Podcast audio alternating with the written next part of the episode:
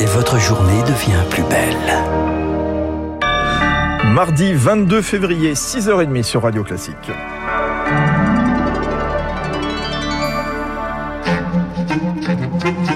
La matinale de Radio Classique avec Fabrice Lundy.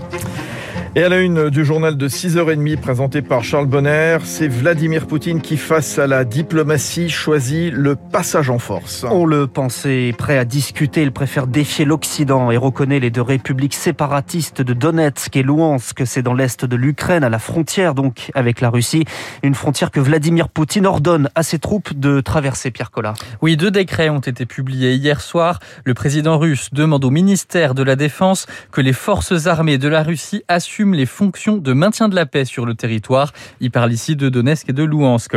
Pour le moment, ces ordres restent vagues. Pas de date et pas de précision sur l'ampleur du déploiement militaire. Alors Vladimir Poutine va-t-il se contenter de prendre le contrôle des régions séparatistes ou souhaite-t-il envahir entièrement l'Ukraine? Les Occidentaux cherchent déjà la bonne réponse. Un conseil de sécurité de l'ONU s'est réuni cette nuit qui condamne fermement la décision de Moscou. C'est un non-sens, a déclaré l'ambassadrice des États-Unis. Et dans une heure, Boris Johnson, Premier ministre britannique, va présider une réunion pour définir des sanctions à introduire immédiatement, selon un porte-parole de Londres. Pierre Collat, reconnaître les deux régions séparatistes, c'est contraire aux accords de Minsk de 2015 qui devaient apaiser la situation dans la région. Avec cette décision, Vladimir Poutine marque donc la partition du territoire ukrainien, selon Alexandra Goujon, elle est spécialiste de l'Ukraine c'est plus un acte symbolique et ça peut être un premier acte vers euh, le rattachement à la Russie en fait. Là où c'est très important, c'est qu'une reconnaissance de l'indépendance, ça veut dire qu'on oublie les accords de Minsk. L'idée quand même des accords de Minsk, c'est que ces États séparatistes acquièrent une autonomie dans le cadre de l'État ukrainien. La reconnaissance de l'indépendance, ça les sépare de manière beaucoup plus affirmée. Il sera beaucoup plus difficile pour l'Ukraine de récupérer ses territoires, si ce n'est de s'engager euh, dans une conquête militaire, ce que s'est refusé à faire jusqu'à présent l'État ukrainien. Mais les accords euh, d'amitié hein, et d'entraide entre la Russie et les séparatistes seront validés aujourd'hui par la Douma, le Parlement russe. Quatre militaires français arrêtés hier à l'aéroport de Bangui en Centrafrique. Les quatre soldats escortés un général de la force MINUSCA, la mission des Nations Unies dans le pays.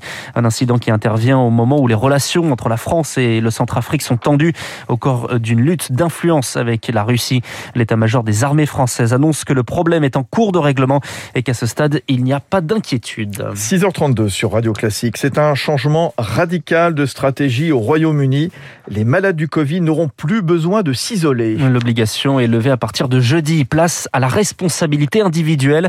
Le gouvernement britannique estime qu'avec la campagne de vaccination, les restrictions ont moins de sens et qu'il est temps enfin de vivre avec le virus. Vivre avec le Covid comme on vit avec la grippe. Un pari risqué, voire irresponsable pour Philippe Frogel de l'Université d'Oxford en fait, on sera dans la même situation qu'on l'est avec la grippe, euh, c'est-à-dire qu'il n'y aura euh, aucune euh, obligation de s'isoler. Je pense que c'est complètement dangereux de faire comme si rien n'était. On n'est pas protégé de l'arrivée d'un autre variant. C'est aussi inciter les gens à se moquer complètement de, de tous les autres, y compris les personnes vulnérables. Aujourd'hui, on a intérêt à dire à la population, on espère que ça sera terminé dans, dans deux, trois mois, on n'en est pas sûr du tout, du tout et euh, comme d'habitude avec Johnson, c'est toujours euh, confondre vitesse et précipitation. Chez nous, la pression continue de baisser en réanimation avec un peu plus de 2900 patients. Ce matin, la vaccination comme arme de lutte contre le virus.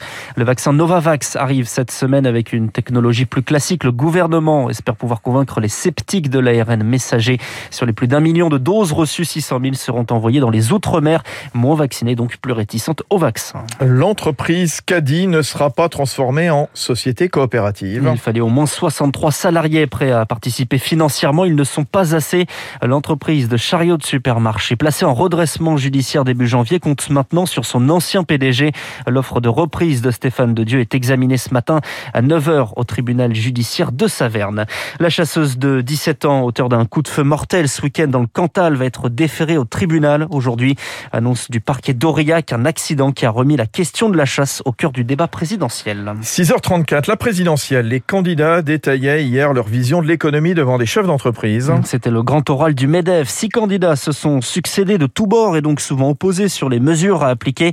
Mais qu'ils soient de gauche ou de droite, Victoire Fort, dans leur discours, deux mots reviennent en boucle compétitivité et réindustrialisation. Pour Yannick Jadot, transition écologique rime avec croissance économique. L'économie circulaire, c'est un spectre d'innovation, dit-il, avec des futurs bassins industriels à la clé et donc des bassins d'emploi non délocalisables. Le candidat assume de recourir à l'emprunt pour financer sa politique, 25 milliards d'euros pour la transition écologique, 10 milliards pour rénover les bâtiments. À l'extrême droite, Marine Le Pen prône le localisme avec une suppression d'impôts de production ciblés pour les PME et pour les entreprises installées en dehors des grandes métropoles. Pour inciter à innover et à créer, Valérie Pécresse veut une simplification des normes et met en avant sa gestion des finances publiques. La candidate LR veut supprimer 200 000 postes dans la fonction publique. Le décryptage de Victoire Fort. Certains de ces candidats ne sont pas encore sûrs de participer au scrutin, faute de parrainage. C'est le cas de Marine Le Pen, d'Éric Zemmour ou encore de Jean-Luc Mélenchon. Pour y remédier, l'appel de Christophe Castaner dans le Figaro, le président du groupe LREM à l'Assemblée, demande à tous ceux qui le peuvent de parrainer un candidat. C'est un devoir citoyen, dit-il. Ils n'en veulent pas de cette région Grand Est. Les Alsaciens votent à 92% pour redevenir une région à part entière. Résultat d'une consultation citoyenne. Plus de 165 000 votants, c'est 13% du corps électoral. Alors la démarche n'a pas de valeur juridique et va donc servir à relancer le débat six ans après la réforme territoriale. Un mot de sport pour finir, Charles. Lille qui va tenter de réaliser l'exploit en Ligue des Champions. Le LOSC doit affronter en huitième de finale aller le club anglais de Chelsea qui est le tenant du titre. Le coup d'envoi c'est ce soir à 21h. Merci Charles Bonner. À tout à l'heure sur Radio Classique 7h. Ce sera le journal de Laurence Gontier. Il est 6h37. Très bonne matinée dans un, dans un instant. Le journal de l'économie. On va revenir évidemment tout au long de cette matinée sur Vladimir Poutine qui défie l'Occident, qui reconnaît les deux républiques séparatistes de Donetsk et de Louhansk. Euh, tout à l'heure à 7h moins le quart, Nordine Hachemi sera avec nous. C'est le PDG de